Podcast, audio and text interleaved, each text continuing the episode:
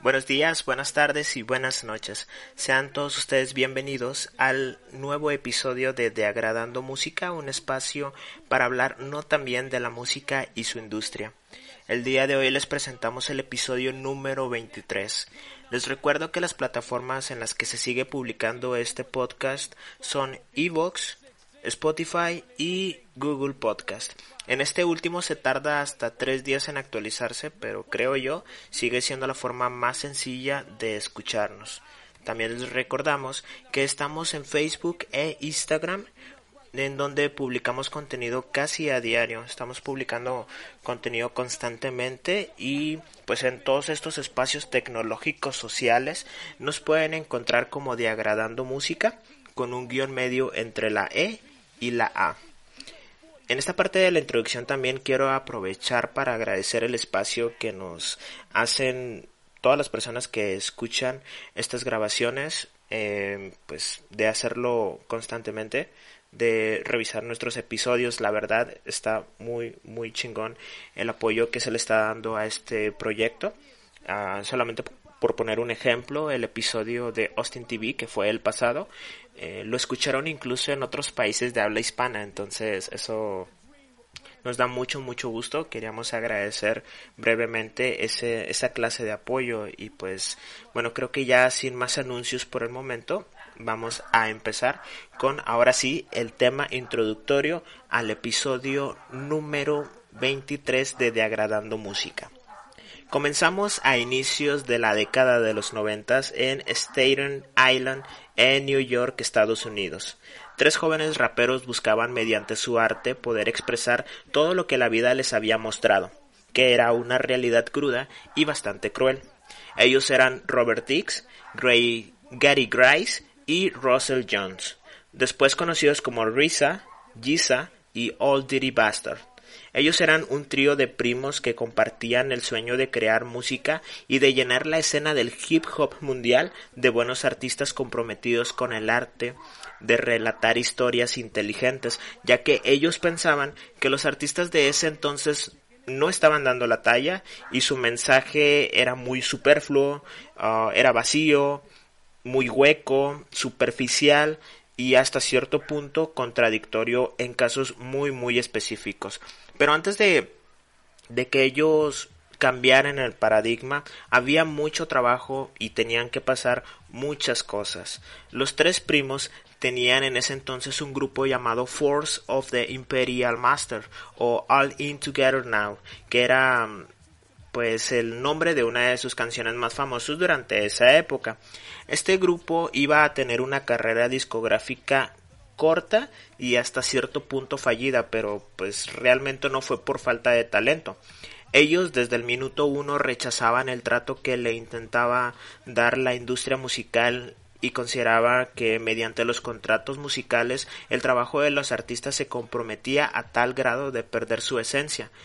Y bueno, en este punto sí me gustaría detenerme. Hay muchos artistas que sueñan con hacerse millonarios en el medio musical sin importarles muchas cosas, incluso sin importarles nada. Realmente la ideología de estas tres personas contrastaba mucho, era muy diferente. Entonces, partiendo de esa idea, Risa, que es el personaje principal de esta grabación, maquinaría un enorme plan musical y más que un plan musical también es un plan empresarial para llevar su concepto artístico a lo más alto.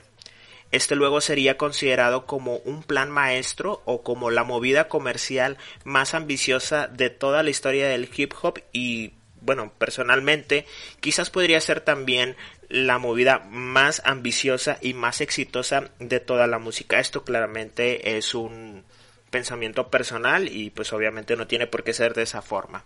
De Risa se puede decir muchas, muchas, muchas cosas. Ya para este punto, aunque no he contado nada de la historia, quisiera comenzar que él era una persona muy perspicaz.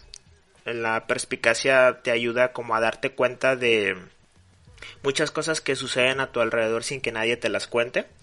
Gracias a esta clase de habilidades intelectuales que él tenía desde muy joven, desarrolló un gusto por ciertas actividades que no empataban mucho con el ambiente en el que se desarrollaba. Principalmente él se, se interesó mucho por el ajedrez. Y lo comento porque este gusto mm, podría representarlo a él como el que movía todas las todas las eh, piezas en un tablero. De hecho, en algún punto, no sé, más adelante a lo mejor puedo retomar esto, se, sí se sentía que Risa era como este ente realizando las jugadas de ajedrez con un solo objetivo en su mirada, en su cerebro y no sé, más adelante a lo mejor esto puede tener un poquito más de sentido.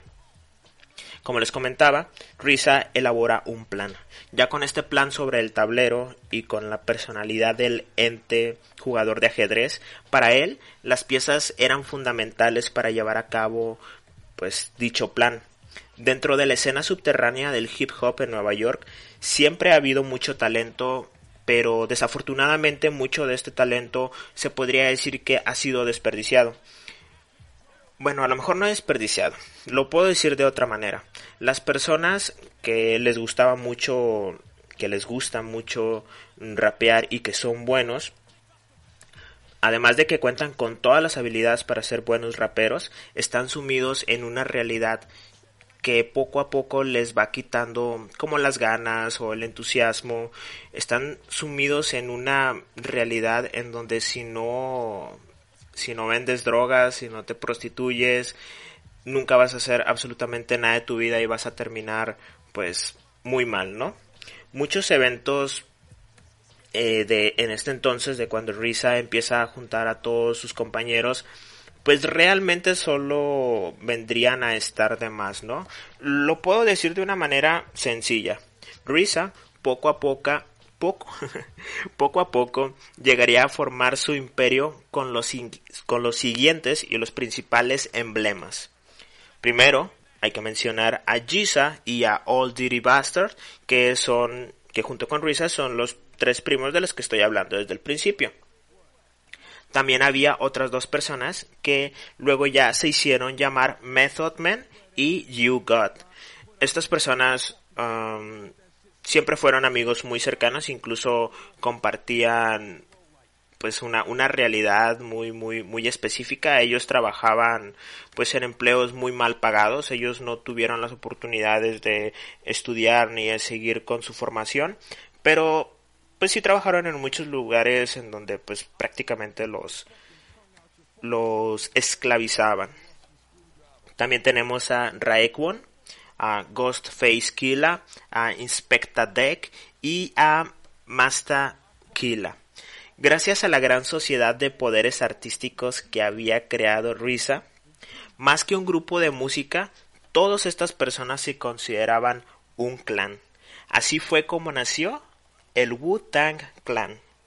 Risa se podría decir que era el, el, que los unió a todos, porque él ya tenía una idea. El nombre proviene de, su gran gusto por la cultura cinematográfica asiática, específicamente por una película mm, que se llama Shaolin vs. Wu-Tang, que eso salió en el año 1981. La palabra Wu-Tang viene de el arte de pelea con espada llamado Wudan Quan y según Wikipedia, la otra parte, que es la palabra clan, está más relacionada a un lazo de parentesco y ascendencia. Quizás esto vaya más para un lado de la genética, ¿no? Pero Wu-Tang o Wu-Tang Clan se consideraba a sí mismo como un clan por esos vínculos superiores a lo genético. Ellos creían que si bien la palabra te decía que necesitabas un vínculo genético para considerar a alguien más de un clan, ellos decían que la realidad social y las carencias de oportunidades en los que ellos habían crecido les había hecho a todos hijos de un mismo sistema indiferente que en lugar de crear en ellos personas desdichadas uh, o personas que se veían a sí mismos como víctimas les llenó de furia y de un sentimiento puro de contestación. Esta fue se podría decir que el catalizador para que todas estas habilidades fueran desarrolladas de una manera correcta para lo que se iba a hacer más adelante. Fue así como ya siendo un colectivo lanzaron su primer trabajo llamado Protect Janek, que fue lanzado el 3 de mayo de 1992. Ya con estas pinceladas introductorias vamos a posicionarnos en el año 1992, a mediados, en mayo, cuando sale Protect Janek. Un tiempo después, en el mismo año, ya con un nicho muy pequeño pero muy fuerte de seguidores después de su primer lanzamiento que es Protect Janek, el Wu-Tang Clan comenzó a buscar un sello discográfico que les ayudara a lanzar su primer material de larga duración. Claramente esto no era una tarea fácil para ellos porque además de estar buscando a alguien interesado en ellos, que la verdad sí había varios, varias personas y varias disqueras que estaban buscando firmar al Wu-Tang Clan, estaba el plan de Ruiza atravesado. O sea, ellos no iban a tomar una decisión ni individualmente ni colectivamente que fuera en contra del plan de Ruiza. Sé que lo estoy poniendo así como que medio dramático de, de qué se trata ese pinche plan, pero no, va a valer la pena. El plan de Ruiza pues siempre estuvo por medio en todas las decisiones. Después de algún tiempo contactan a, Loud Records y acuerdan con ellos encargarse de la producción de su material. Asimismo, serían la RCA Records los que se los que manejarían la distribución del primer material. Este primer álbum fue grabado en la última parte del año 1992 y gran parte de 1993. Este álbum se llama Enter the Wu-Tang Clan 36 Chambers. Este álbum vería la luz o nacería el día 9 de noviembre de 1993 y fue grabado en los Firehouse Studios de Nueva York. Entonces, es en noviembre. Estamos hablando de que de mayo a de mayo de 1992 a noviembre de 1993 es que sale o se produce y se hace todo lo relacionado al primer álbum del Wu-Tang Clan. Partiendo del nombre del álbum, podemos confirmar la gran influencia que ya comenté sobre la cultura asiática sobre todo en la parte del cine, ya que el nombre del álbum es la música, es la mezcla de dos películas que son Enter the Dragon de 1973 y la segunda es The 36 Chamber of Shaolin de 1978. Creo que la de Enter the Dragon de 1973 es protagonizada por Bruce Lee. Entonces, estilísticamente, eso es el nombre. Pero estilísticamente, el Enter the Wu-Tang Clan tiene como base lírica algunos temas, pues sí, inicialmente típicos del hip hop. También tenemos mucho de la cultura asiática, en específico de las de las películas de peleas y lo que llegaría a ser su punto más fuerte, no solamente de este disco, sino de todo de todo el concepto del Wu-Tang Clan, el estilo lírico de el estilo lírico tan marcado de cada uno de los integrantes. Estamos hablando que eran menos de 10, creo que eran 8 al inicio, 9 creo. Ah, todos ellos tenían un estilo muy, muy, muy marcado. Lo pueden identificar escuchando este disco en Spotify.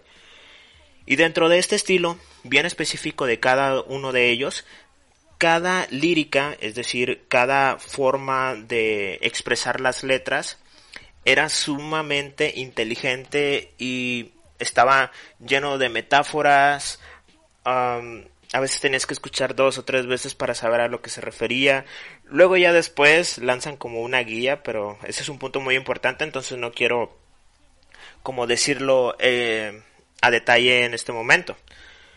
Las letras eran muy inteligentes y estaban llenas de mucha riqueza lírica, de mucha... Las letras eran muy, muy interesantes, dándole a, a la persona que estaba escuchando su álbum mucho material reflexivo. No sé si a alguno de ustedes personas que están escuchando esta grabación les ha, les ha pasado que escuchan una canción, leen la letra cuando no está en su idioma y les hace pensar algo, ¿no? O sea, sobre qué es lo que estaba pensando la persona cuando escribió esta canción o a qué es lo que se refería explícitamente. Con Gutan Clan pasa esto y creo que si no te pasa es porque no le estás poniendo atención a las letras. Fue justamente esta fuerza lírica la que hizo que el Wu-Tang Clan demorara en despegar, ya que como lo dije al principio, Risa, Jisa y Old Dirty Bastard no compartían la afición por los temas de los que hablaba el rap a inicios de los noventas. O, bueno, no de la manera en la que se estaba haciendo. Es por eso que cuando en el subterráneo, en la parte underground de inicios de los 90 ya se estaba gestando una nueva generación de rap un poco más agresivo que claramente estaba siendo comandada por el Wu-Tang Clan, la industria mm, pop o la industria superficial aún era muy inexperta y hasta cierto punto muy torpe para interactuar con lo que años después iba a ser considerado el inicio del rap hardcore. En estos tiempos, hablando de, de la industria superficial, teníamos a dos referentes que no voy a hablar absolutamente nada malo de ellos, solamente para ponerlo en contexto. Teníamos el álbum de Ice Cube, que es America Most Want, y el de Public Enemy, ese sí se me escapa el nombre. Teníamos a Ice Cube y a Public Enemy. Ellos estaban hablando de, en sus canciones estaban hablando de toda esta onda, ¿no? De ser gangster, de ser malotes, pero realmente, o sea, las personas que vivían eso, que vivían eso de primera mano todos los días, no terminaban de convencerse porque sabían que ellos no venían de los barrios bajos o al menos no estaban mm, conectados eh, fielmente o fidedignamente a una realidad que ellos veían todos los días. Entonces parte de este grupo que no terminaba de convencerse por cómo decían las cosas Ice Cube y Public Enemy eran personas como los del Wu-Tang Clan que eran pues personas que sí realmente estaban cercanos a temas de drogas y todo lo que involucraba esto. Pero bueno, volviendo al tema del primer álbum, Risa se encargaría de crear todos y cada uno de los beats para Enter the Wu-Tang Clan. Aquí hay algo, algo muy interesante.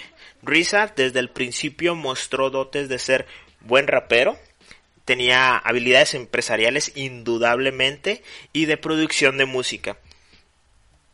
¿Qué más debe tener un artista? Yo creo que dentro del hip hop, Risa puede ser uno de los artistas más completos que yo conozco. Obviamente yo no sé todo de este género y tengo muy poco tiempo estando adentro, pero cuando alguien destaca, a veces destaca porque o es muy, es muy mal rapero, pero produce muy bien. O produce muy mal, pero es buen rapero. O le sabe el negocio, pero no sabe ni producir ni rapear. Risa cumplía las tres cualidades fundamentales para ser un buen músico.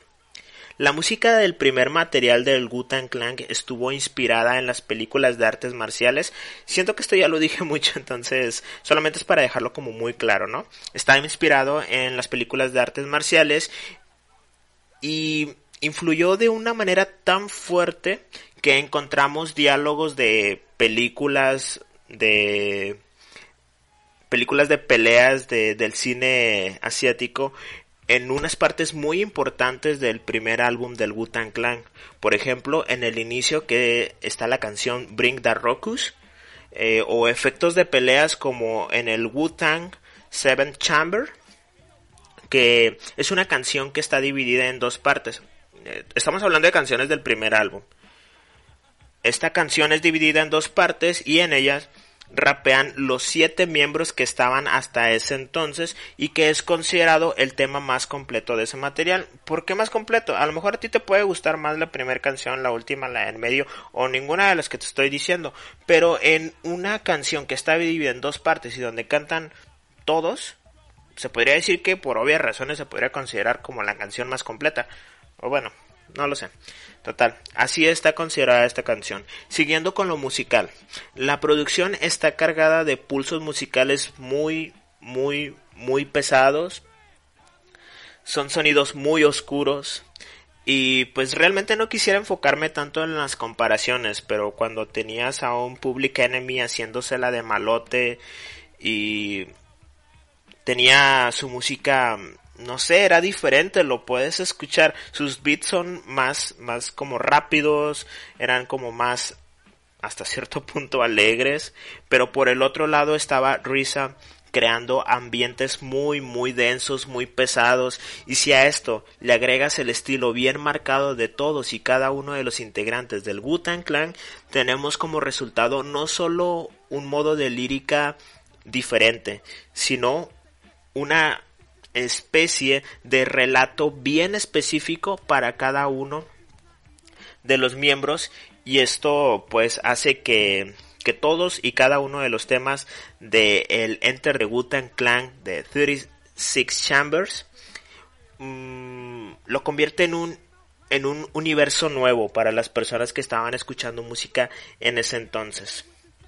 Algunos miembros del Wu-Tang Clan respecto a su primer álbum Dicen que el objetivo principal no solamente de su música en ese entonces, sino en general, era el de abrir las mentes de los jóvenes y llevarlos a tomar conciencia sobre sobre la gente de su alrededor, sobre la situación en la que todos se encontraban, sobre su comunidad y cómo convivían todos. Obviamente pues también necesitaban expresar ese gusto que tenía por las artes marciales, eh, pero también querían que la gente se conociera a sí mismo, eh, que reflexionara todo lo que escuchaba en su música y todo lo que se querría poner en sus canciones, pero en específico eran, mm, pues no sé, llevar a llevar a, la escucha a un estado de reflexión que obviamente la música en ese entonces no estaba haciendo, pero bueno, en fin, se estaba buscando que la gente llegara a estar inspirada a través de la música y creara algo más. Y así fue. Poco a poco este colectivo comenzó a llegar a más y más gente, convirtiéndose rápidamente en un éxito. En este punto vamos a prepararnos para lo que considero yo más importante de esta grabación. Vamos a retomar el plan de Risa. Y antes de, de comenzar, vamos a aclarar que para este entonces ya tenía éxito su primer álbum.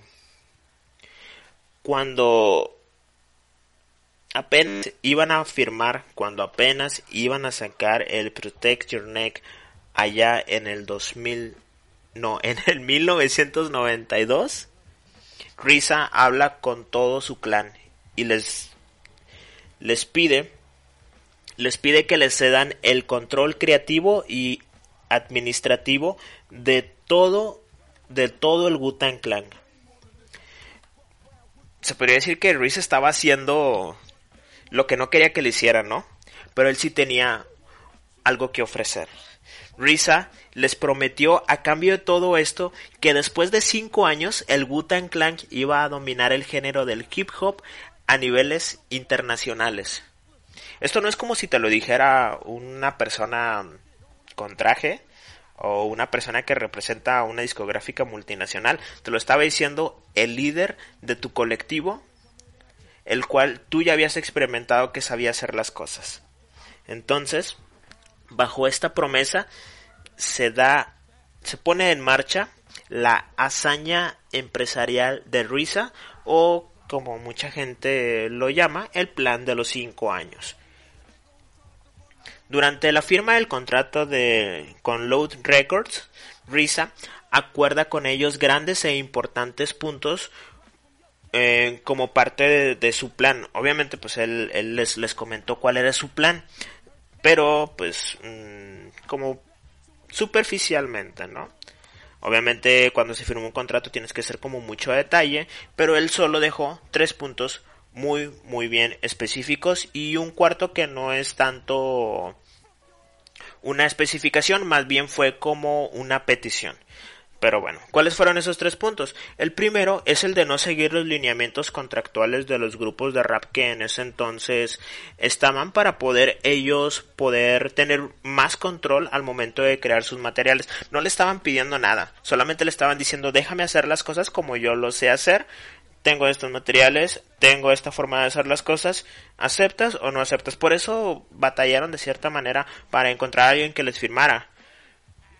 Pero pues no sé, estos estaban ya muy muy bien organizados, entonces solamente lo aclararon en el primer punto. El segundo punto era el de no ceder ante la comercialidad, al menos no de la forma habitual que se estaba manejando en ese entonces. Este segundo punto una vez más está relacionado a mantener un sonido como ellos querían, mmm, como ellos querían, sí. Ahí realmente no entraba eh, situaciones personales ni, ni, ni, gustos específicos de cada uno. Eso sería más adelante. El tercer punto es el de alejarse de la típica fórmula para crear beats basados en música funk. Para este último punto, Risa decidió junto con el Wu-Tang Clan y contra con, con, con las personas de Loud Records decide enfocar su sonido en otro género que es el soul, usando sampleos de música vieja eh, que era muy vieja en el género y que de los cuales los artistas pues casi casi eran desconocidos. Otra parte igual de importante pues eran las regalías, ¿no? O sea, ¿por qué Loud Records mmm, aceptó darle tanta libertad a un colectivo para hacer su primer álbum? Bueno, la cuestión de las regalías eh, indica que Loud Records iba a quedar con una parte muy importante correspondiente del primer álbum. Pero a cambio de esto, se respetarían los primeros tres puntos anteriores y además se le daría a todos y cada uno de los miembros del clan una libertad contractual. Aquí es donde se encuentra el punto más importante y más interesante de este contrato.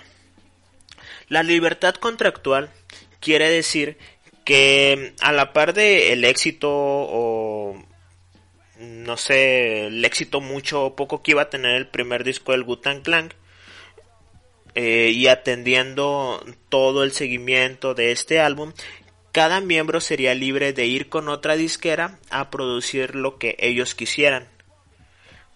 Mm, ¿Cómo lo podría explicar de otra manera? Se podría decir que Loud Record firmó con Wu-Tang Clan, pero no firmó con Risa, con Giza, con All Dirty Bastard, con Method Man, con Spectatech.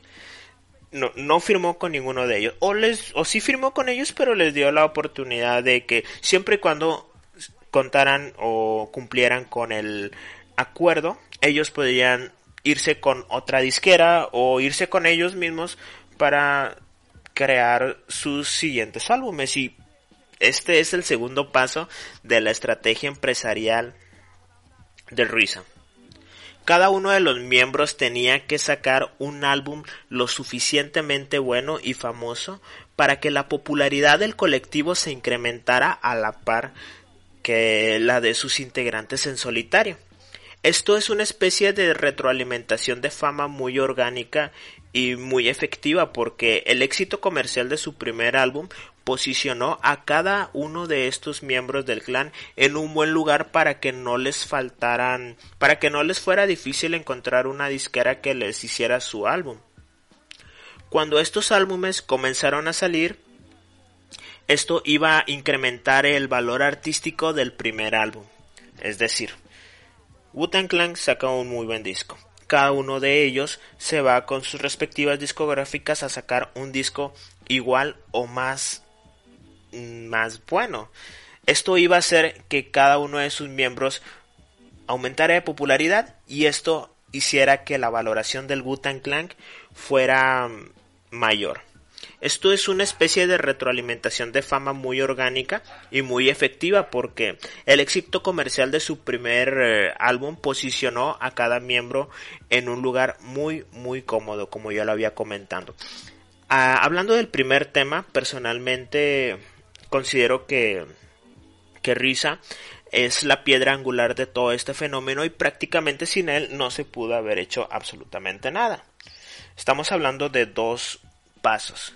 El primer paso es el de firmar un disco. El segundo es que con la fama que te da el disco haces más discos y pues vas haciendo como una, una telaraña, ¿no? Que es justamente de lo que voy a hablar en este siguiente punto, que lo he llamado la expansión. Ya para la expansión del clan o el segundo punto a desarrollar en el plan de Risa, la idea a detalle era la de crearle la oportunidad a los miembros eh, del Wu-Tang Clan de hacer sus carreras personales. El primero, obviamente, fue Risa.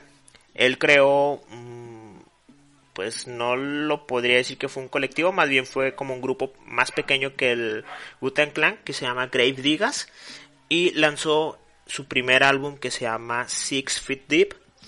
Ah, este, este álbum salió en 1994, casi menos de un año después de la publicación de el Welcome to the Wu-Tang Clan.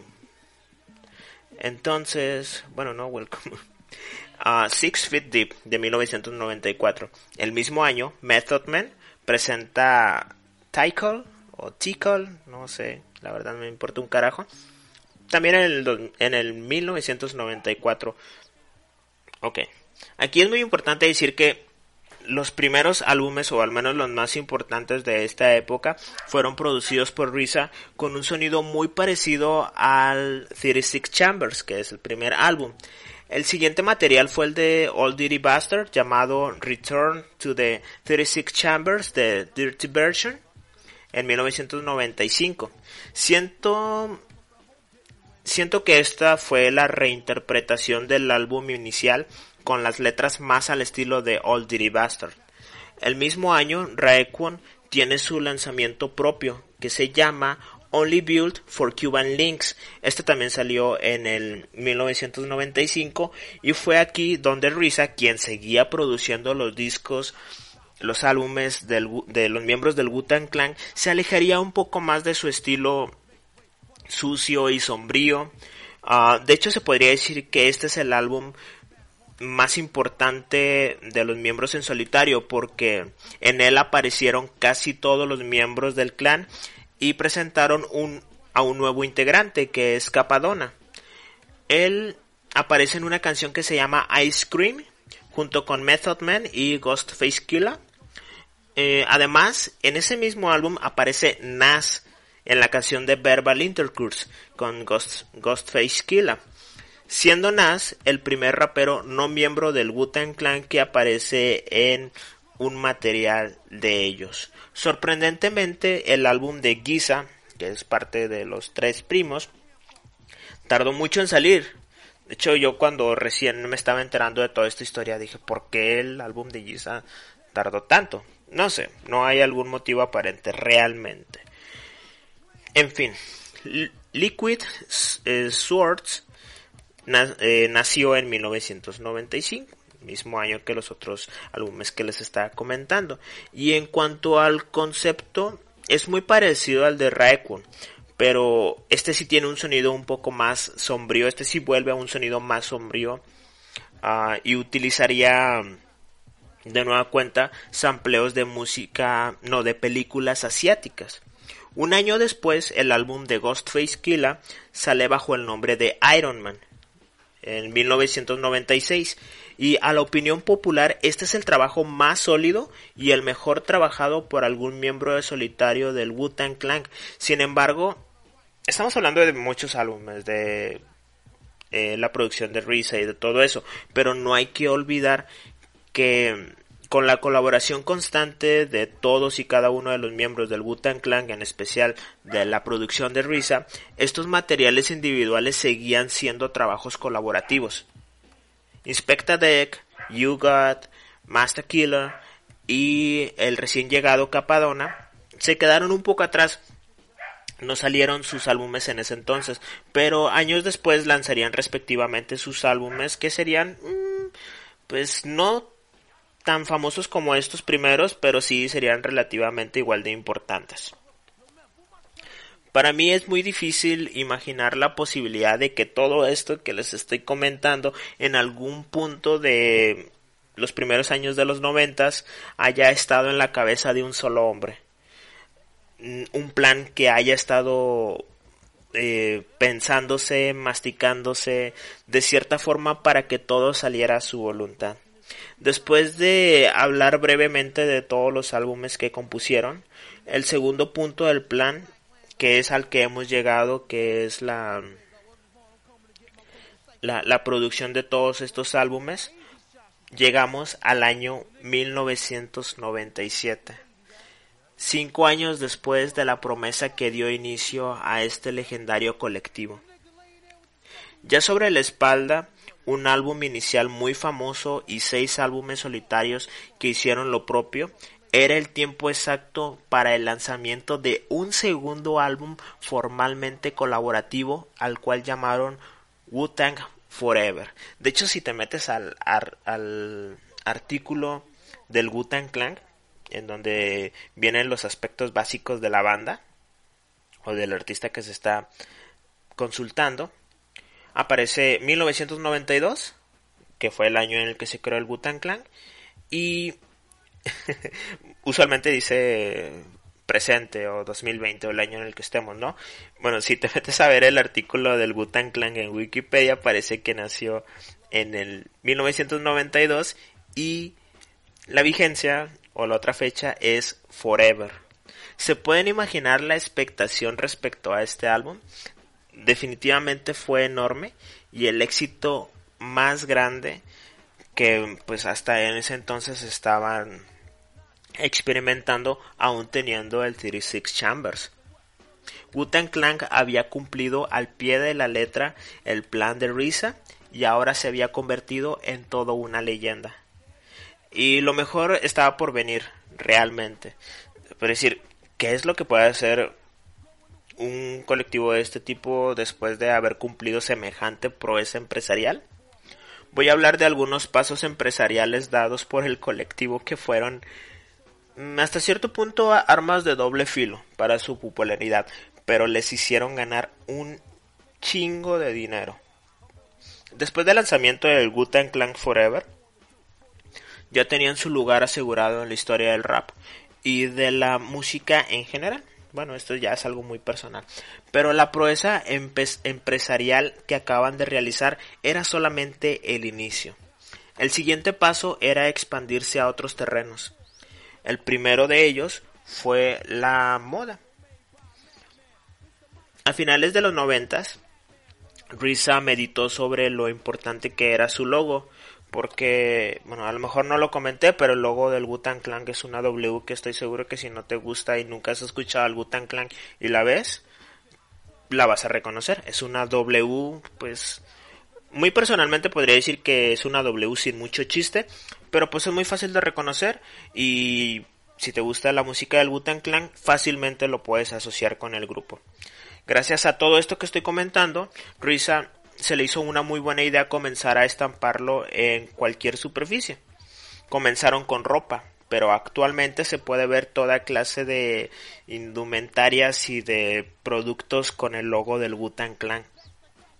Primeramente, lo podemos ver en tazas, pósters, tenis, gorros, anillos, mesas, estatuas, espadas, portavasos, defensas de autos hechos de metal, matrículas, stickers, tatuajes, lentes, hebillas, ropa interior y ahorita hasta en cubrebocas, jardines con el diseño del logo y un sinfín de personas se encargan en redes sociales de presumir todos y cada uno de estos productos. Personas que fungen en la sociedad como abogados, doctores, ingenieros, presumen hasta el cansancio todos estos productos y su gusto por el Gutan Clan. Esto se podría decir que es porque la marca del Gutan Clan se convirtió hasta en un estandarte cultural y significaba que lo que significaba que eh, es muy importante lo lejos que se puede llegar partiendo desde un punto muy bajo como lo había hecho este grupo de rap. También significaba pertenecer a algo, alrededor del mundo mm, ya hay miles y millones de seguidores del Wu-Tang Clan y creo que fue en parte al producto musical que ellos estaban comercializando, pero también por toda esta mercancía que estaban empezando también a comercializar. Inspecta Deck comenta en una entrevista para la BBC que alguna vez en algún punto de su vida se topó con un fan de, del Wu-Tang pero en Croacia.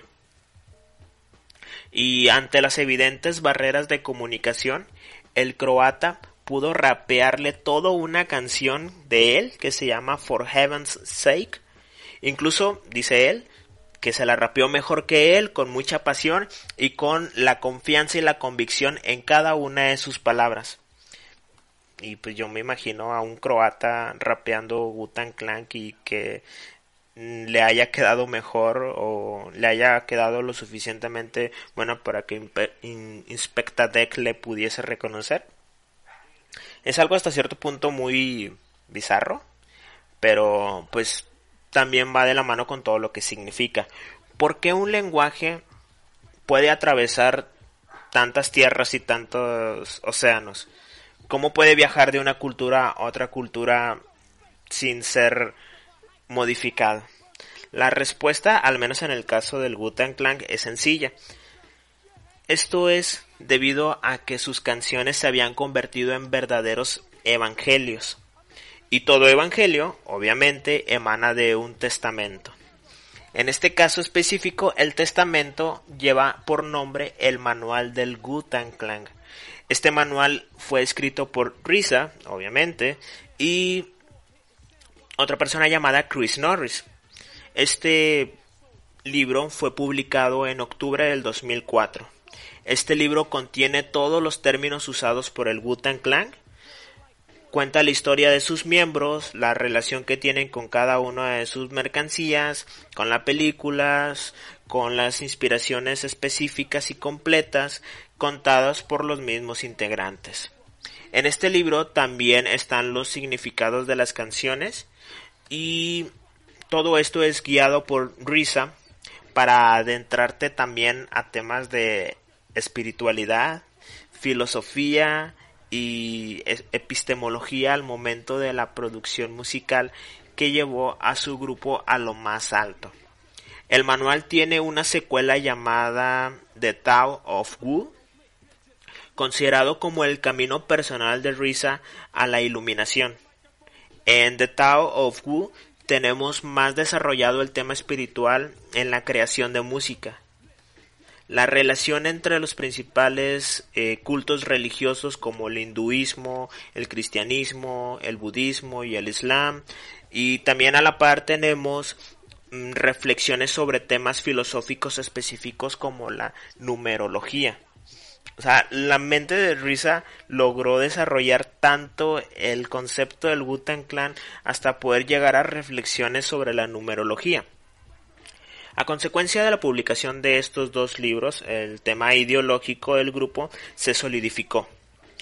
Risa quiso llevar su evangelio a nuevas fronteras y como todo lo que planea este hombre se le cumple, ambos libros fueron un tremendo éxito y ahora vemos a una subcultura influenciada directamente por el Wu-Tang Clan, no solamente por aspectos musicales, ahora también ya por aspectos ideológicos no puedo pensar en algún otro artista que haya llevado su concepto de la vida, del negocio, de la música tan alto a ese nivel. No me puedo ni siquiera imaginar a alguien que haya hecho la mitad de lo que hizo el Wu-Tang Clan y en específico Risa.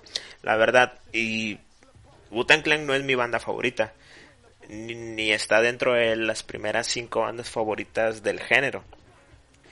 Pero admiro enormemente lo que hizo este cabrón y es por eso que le estoy haciendo una grabación y lo estoy contando con tanta efusividad. Hay otra expresión artística relacionada al Wu-Tang Clan que es un videojuego. De hecho, este videojuego salió antes que los libros.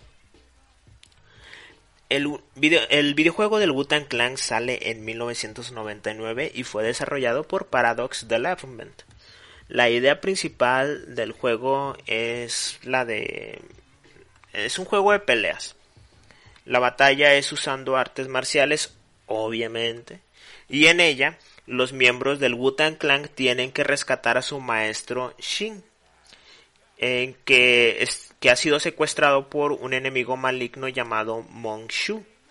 Los escenarios te llevan desde el inicio de la carrera del Wu-Tang Clan en Nueva York hasta la China continental. ¿Por qué digo China continental? Porque hay dos Chinas. Eso luego lo voy a contar en otra grabación. El juego termina heroicamente y en resumidas cuentas es otro emblema más a la poderosa unión del colectivo y lo que, se, lo que significaba para, para todos sus seguidores. Si usted ya llegó a este punto de la grabación y ya está harto de escucharme decir el nombre del grupo, le agradezco primeramente infinitamente que se haya quedado hasta aquí. Ya mero acabamos. El único punto flaco del plan de Risa fue el de querer reproducir su idea una y otra vez. Todo por servir se acaba y todo acaba por no servir si lo reproduces mucho. En un intento de no dejar morir el legado musical o la magnificación ideológica y comercial de su grupo, se decide que cada uno de los originales miembros del clan comienzan a reclutar o como ellos lo llamaron a juntar discípulos para poder ahora sí eclipsar al 100% el mercado musical del rap. Esto ya fue algunos años después, fue en la, en la década de los 2000.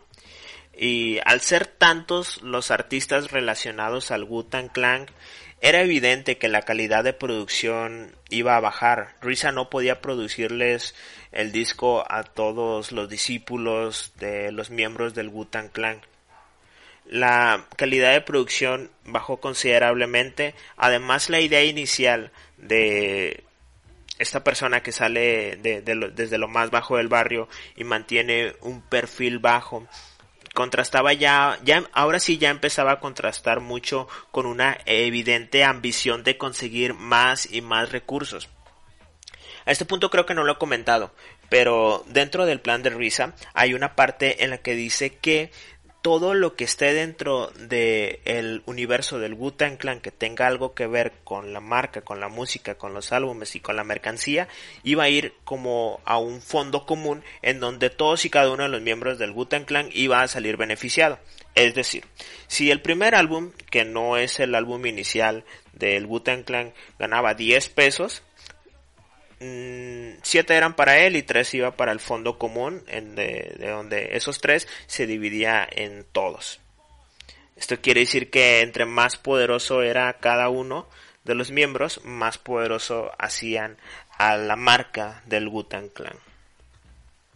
A partir de este punto, la música deja de ser el foco de atención Recordemos que aún nos faltaría hablar de la segunda oleada de álbumes de los miembros originales que también serían muy populares y que representarían pues algo ya muy muy específico de una segunda oleada de álbumes. Pero creo que ya en este punto ya me estoy excediendo. Mm, quería hablar acerca del del, uh, del plan de Risa, de todo lo que logró, de eh, cómo se dio esta retroalimentación constante para el Wu-Tang Clan y todos sus miembros. Y pues creo que, ya he dicho suficiente. Si algo de lo que dije te resultó interesante, eh, yo te recomendaría que dejaras algún comentario para ver si hago la segunda parte de esta grabación contando... Ah, eso está muy chido. Eh, podría ser yo una segunda parte contando a la vez que el Wu-Tang Clan sacó una única unidad de su álbum del 2015 llamado Once Upon a Time in Shaolin. Y ellos sacaron un, solo disco. Y toda la polémica que causó la persona que tenía en su poder este álbum. Imagínate a alguien como el Wu-Tang Clan sacando un nuevo disco, pero solamente hicieron uno. ¿Quién tiene ese único álbum del Wu-Tang Clan? Una persona, fue una polémica bien cabrona, pero bueno, pues como ya platiqué mucho acerca de esto, pues hasta ahí lo voy a dejar. Ok, creo que mm, al final, al final sí se me ha salido un poco de las manos este tema porque pues de entrada es un tema muy interesante y bastante amplio. Yo realmente quisiera seguir, pero creo que ya estoy llegando a la hora, entonces no creo que sea buena idea. Entiendo que la información a partir de cierto punto se torna ya muy pesada y poco interesante o ya no tan interesante como al inicio. Mi conclusión es, uh, bueno, el título de este podcast es un poco con el afán de llamar la atención. Yo no creo que estos tipos hayan creado una religión, pero sí me mantengo en la idea de que uh, la materia intelectual que, que, se logra cocinar en la mente de un hombre inteligente puede crear todo un movimiento en masa y cambiar el, el rumbo de paradigmas musicales y sociales. Sin hablar también de los paradigmas en la industria musical. Ahora ya es muy habitual que artistas tengan su marca de ropa, ¿no? Pues quiero que sepan que el Wu-Tang Clan es el orgulloso pionero de esto. Uh, me pregunto si por ahí hay algún control de PlayStation que, haya, que se haya comercializado exitosamente con el logo de una banda que, que a, a, su vez tenga su propio videojuego o que tengan un modelo empresarial de tres niveles.